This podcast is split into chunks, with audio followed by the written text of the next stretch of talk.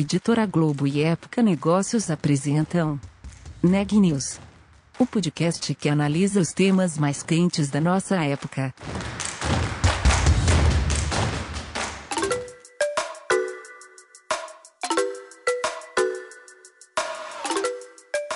Olá, eu sou Luiz Bragado da Época Negócios e você está ouvindo mais um episódio do Neg News, nossa série de podcast sobre como navegar e liderar em tempos de incerteza. O investimento em startups pode ser uma estratégia muito vantajosa para as grandes empresas, trazendo inovação para o ambiente corporativo e também parcerias que estimulam novos negócios. A repórter Milena Tomás tem os detalhes, confira.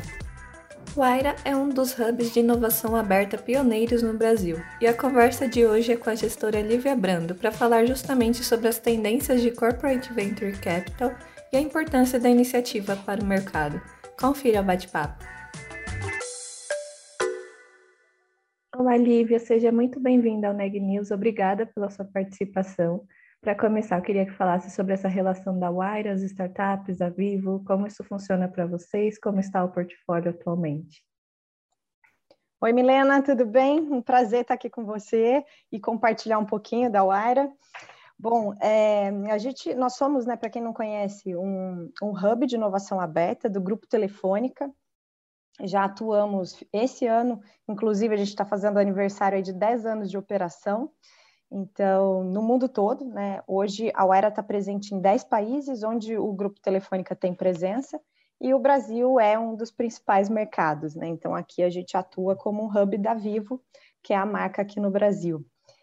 É, e a Uera surgiu lá atrás, né, dez anos atrás, quando ainda o ecossistema todo estava muito, né, muito incipiente, e ela surgiu como uma aceleradora de startups. Então, a gente apoiava no passado empresas muito iniciais mesmo, né, desde a validação dos seus modelos de negócio, MVPs, né, apoiando esses empreendedores para que eles validassem esses negócios e começassem a crescer no mercado. E ao longo do tempo, né? A gente aqui como um dos CVCs, né, um dos Corporate Venture Capitals mais antigos, é, a gente tem evoluído também ao longo do tempo, né? Tanto na estratégia quanto nas operações. Então, atualmente, nós somos um, um hub e um corporate VC, né, que faz investimentos em empresas é, em estágios já um pouco mais avançados. Né? Então, antigamente a gente apoiava empresas mais iniciais, Hoje a gente já apoia empresas que estão em fase de crescimento mesmo e que possam gerar negócios com, com a Telefônica e com a Vivo. A Eu posso explicar é... um pouquinho depois. Claro, a Avó é uma dessas empresas, né? A Jordana deu uma entrevista recentemente para a gente. Ela falou que foi muito importante essa parceria e foi a primeira vez que ela entrou em contato com o Corporate Venture. So, então é muito recente, teoricamente, essa tendência de apostar em startups nesse momento. Por que, que ela se intensificou nesses últimos anos? O que proporcionou de diferente? Não, sem dúvida. É até por isso que a gente começou lá atrás, né, como aceleradora, e agora o ecossistema já está muito mais maduro, né? A gente já vê muitas startups já em fases mais avançadas, com, com captações né, de tickets muito mais altos nas rodadas, e, e a Wire também foi se transformando ao longo do tempo. Então, atualmente a gente investe em, em startups que estão levantando rounds desde investimento seed até série A. Sempre co-investimos com, com outros fundos né, de, de VC. E no, no, mundo todo, a Uera já investiu em 800 startups, né, nesses 10 anos aí de jornada. Aqui no Brasil, nós já investimos em 83, então tem um longo caminho aí de bastante experiência de engajamento com startups. E a, a Vol, né, eu até acompanhei aqui o, o podcast da Jordana, foi muito bacana. A Vol é uma startup que surgiu, é, nós investimos nela tem um pouco mais de um ano, é, junto com a Iporanga, foi um co-investimento, e ela tem uma solução de mobilidade, que, que inclusive hoje já é um, um grande contrato né, da, da Vol, atendendo a todos os mais de 30 mil colaboradores da Vivo na mobilidade urbana. E estamos testando também né, outros produtos que agora eles estão desenvolvendo para também agências e viagens, né, fazer todo o porta a porta da mobilidade, passando por essa transformação digital.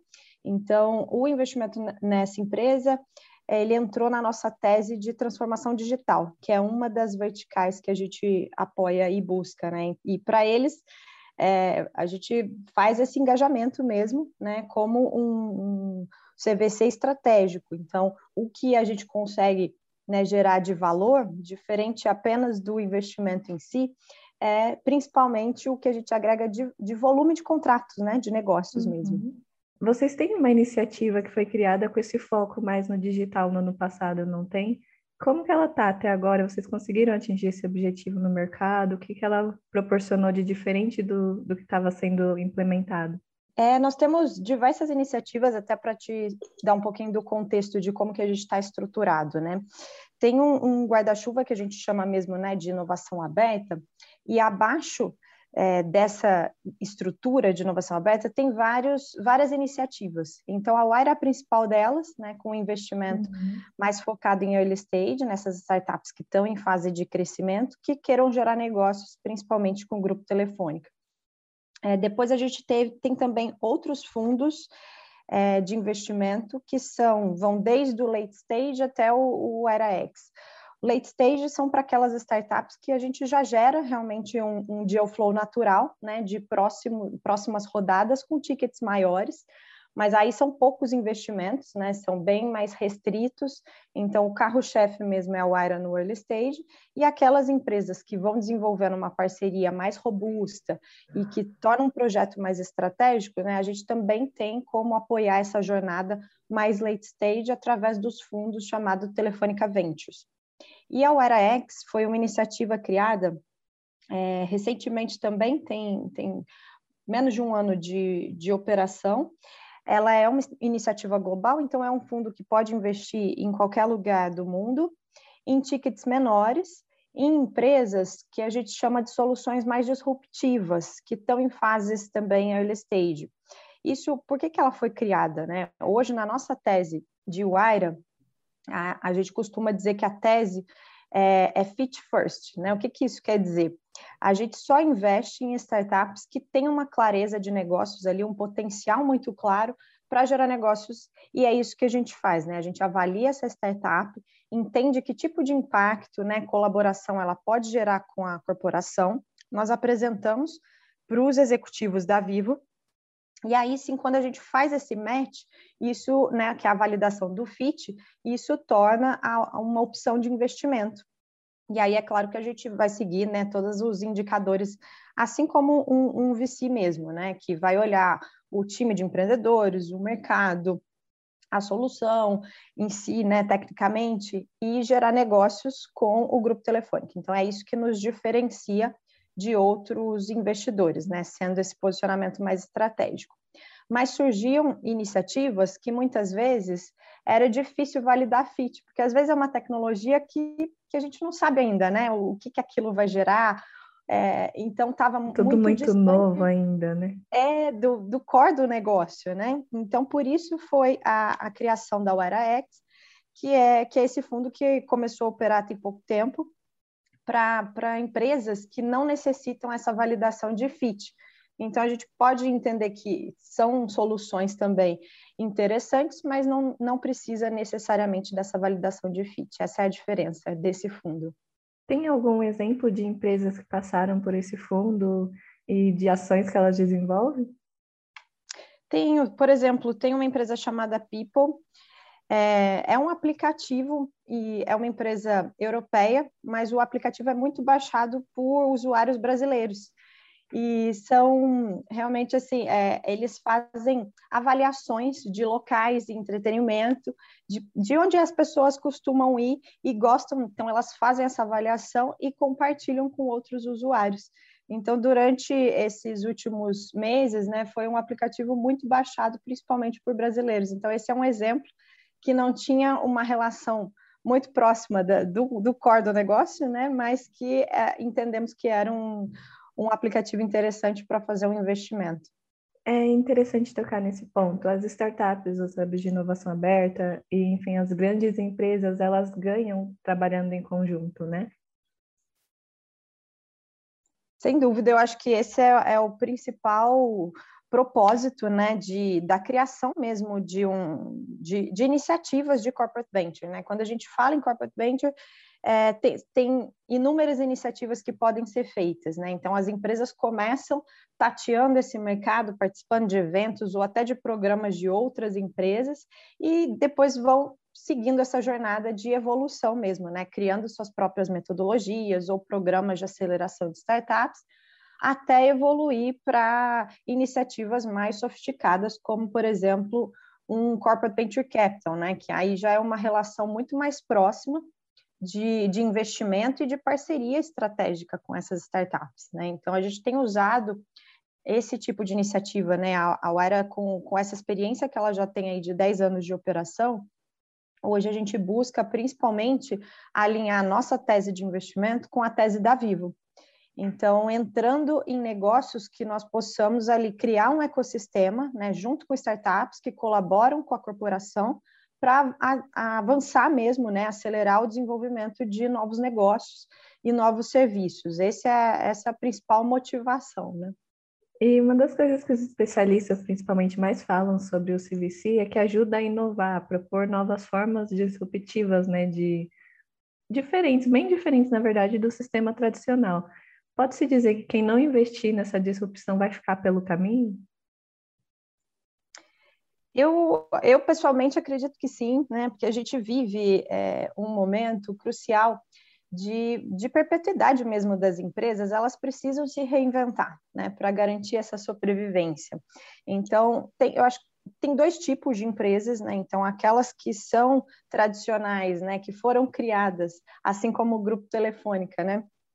Muitas outras empresas que têm aí muitos anos de operação, são empresas centenárias, né? E elas não, não nasceram, né, não são nativas digitais. Então, elas precisam realmente passar por essa transição e muitas vezes criar áreas de inovação dedicadas para fazer essa orquestração, é, que é o, o, que acontece né, na grande maioria das grandes corporações. É, mas e outras empresas que não precisam passar por isso, porque elas já nascem né, digitais. Então, como é o caso da grande maioria da, de startups, que isso já está imbuído ali né, no, no DNA das próprias áreas. Então, nós estamos vivendo essa fase que eu acredito que é uma transição.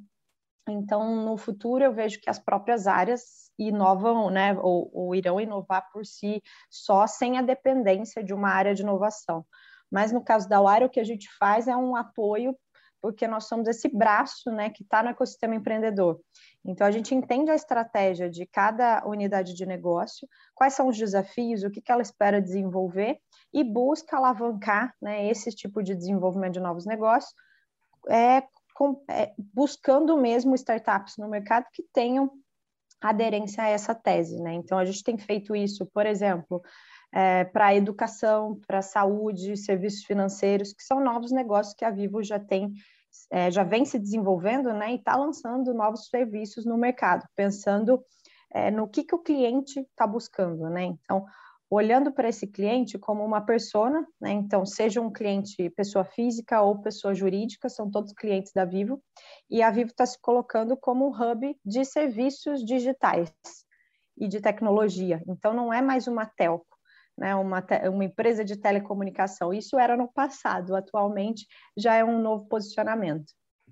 Muda bastante, né, conforme o tempo passa, e essa nova transformação ela vai colaborar com isso também. Sem dúvida, isso muda as relações, muda o tipo de serviço, né, que nós como consumidores, o que que a gente compra, o que que a gente utiliza, e as empresas também, né, no, no B2B também. E quais são as metas da Waira para o futuro? O que vocês acreditam que vai moldar a inovação nos próximos anos? Nós, nós estamos super animados, né? Acho que nós estamos vivendo um momento único, principalmente no Brasil. É uma nova onda, né? Que está muito visível. A gente vê aí, né, se pensar cinco anos atrás, era um ecossistema completamente diferente do que a gente está vivendo hoje. Então a gente já vê aí empreendedores, né, que não são mais marinheiros de primeira viagem, né, eles já fizeram, já criaram startups, muitas vezes já até já, já saíram, né, fizeram o exit e voltam reinvestindo, né, ou criando novas empresas ou investindo também como na pessoa física. e novos fundos, né, levantando aí a todo tempo. A cada semana a gente fica sabendo de um, um novo uhum. fundo, né? Tanto fundos de venture capital quanto fundos de corporate venture capital, né, que tem corporações por trás. Então é uma fase de muita liquidez no mercado, né? Tem, tem muito dinheiro disponível para bons bons investimentos, né? Boas soluções e bons empreendedores. É isso que está todo mundo em busca. Então, eu acredito que agora é a hora de, de, do, de os empreendedores poderem escolher realmente, né? Então, é uma inversão dos papéis. Antes, eles tinham que buscar investimento, que não era algo fácil, né, de conseguir, e agora tem muito dinheiro disponível, eles é quem escolhem os empreendedores. Então, cada vez mais se faz necessário essa diferenciação de saber o que, que cada né, cada investidor realmente pode agregar para esse negócio, né? O que, que ele quer trazer o empreendedor para o cap table dele. E ter muito alinhamento né, e transparência dos interesses que são benéficos para ambas as partes. Então, a Waira está tá com bastante apetite né, para fazer novos investimentos. A gente vem evoluindo também na nossa estratégia e, e, na tese. Então, é uma tese mais ampla, né, até em função da oportunidade de negócios com, com a Vivo e com a Telefônica, que, que tem muitas oportunidades em diferentes áreas. E nós temos aumentado o nosso ticket também de investimento ao longo dos anos, e agora, mais recentemente, criado também outras iniciativas para atender essa jornada mais late stage, então, que é o que a gente chama dessas startups, né, scale-ups, é, recentemente foi criado, na semana passada, inclusive, foi anunciado um novo fundo que a, a Telefônica também está investindo como um investidor âncora, e aqui no Brasil a gente investe também como LP, né, como cotista, uhum. em outros fundos. Então, por exemplo, investimos no fundo de IoT, que é liderado pelo BNDES, com a Qualcomm Ventures. Então, são todas iniciativas em áreas estratégicas né, para o grupo, e é uma nova forma de ter acesso também a informações distintas e trabalhar em colaboração com outros gestores, outros co-investidores também, né? Tendo em vista que, que a Waira está... Perdão. Desculpa, fique à vontade. Imagina, é, tendo em vista que a Waira está inserida em tantos mercados pelo mundo, pode-se dizer que o Brasil consegue bater de frente com alguns deles? Não, sem dúvida. Eu acho que são, são até diferenças e são complementares, né? O Brasil ele tem se destacado, não só o Brasil, mas a América Latina, né? Tem a Wirespan também que atua nos demais países, né? São outros cinco países da América Latina, exceto o Brasil. Ah, nós temos trabalhado numa tese aí bastante interessante e obtido excelentes resultados de retorno dos investimentos, inclusive maiores muitas vezes que os investimentos na Europa mas é, são tecnologias é, complementares e a gente consegue ver, né, pelos hubs espalhados no mundo todo, tem coisas que, por exemplo, fintechs, né, aqui é um celeiro de, de fintechs, então o mundo todo olha para o Brasil, né, com esse potencial, assim como agronegócios, é, educação, aqui a gente está tratando de problemas de países em desenvolvimento, então são problemas diferentes do que a gente vê na Europa, que, por exemplo, quando a gente pensa em energia, em é, mobilidade elétrica, né, são, lá está muito mais desenvolvido em determinados temas e diferentes daqui do Brasil, que as, muitas vezes a gente está mais desenvolvido em outros. Então, é interessante essa complementariedade que existe entre os hubs e uma, uma força que a gente tem também é essa possibilidade de internacionalizar empresas.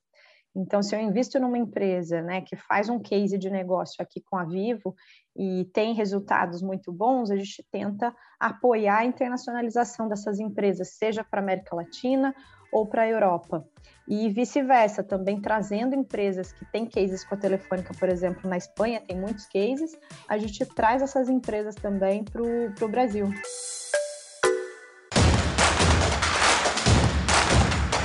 Esse podcast é um oferecimento de Época Negócios.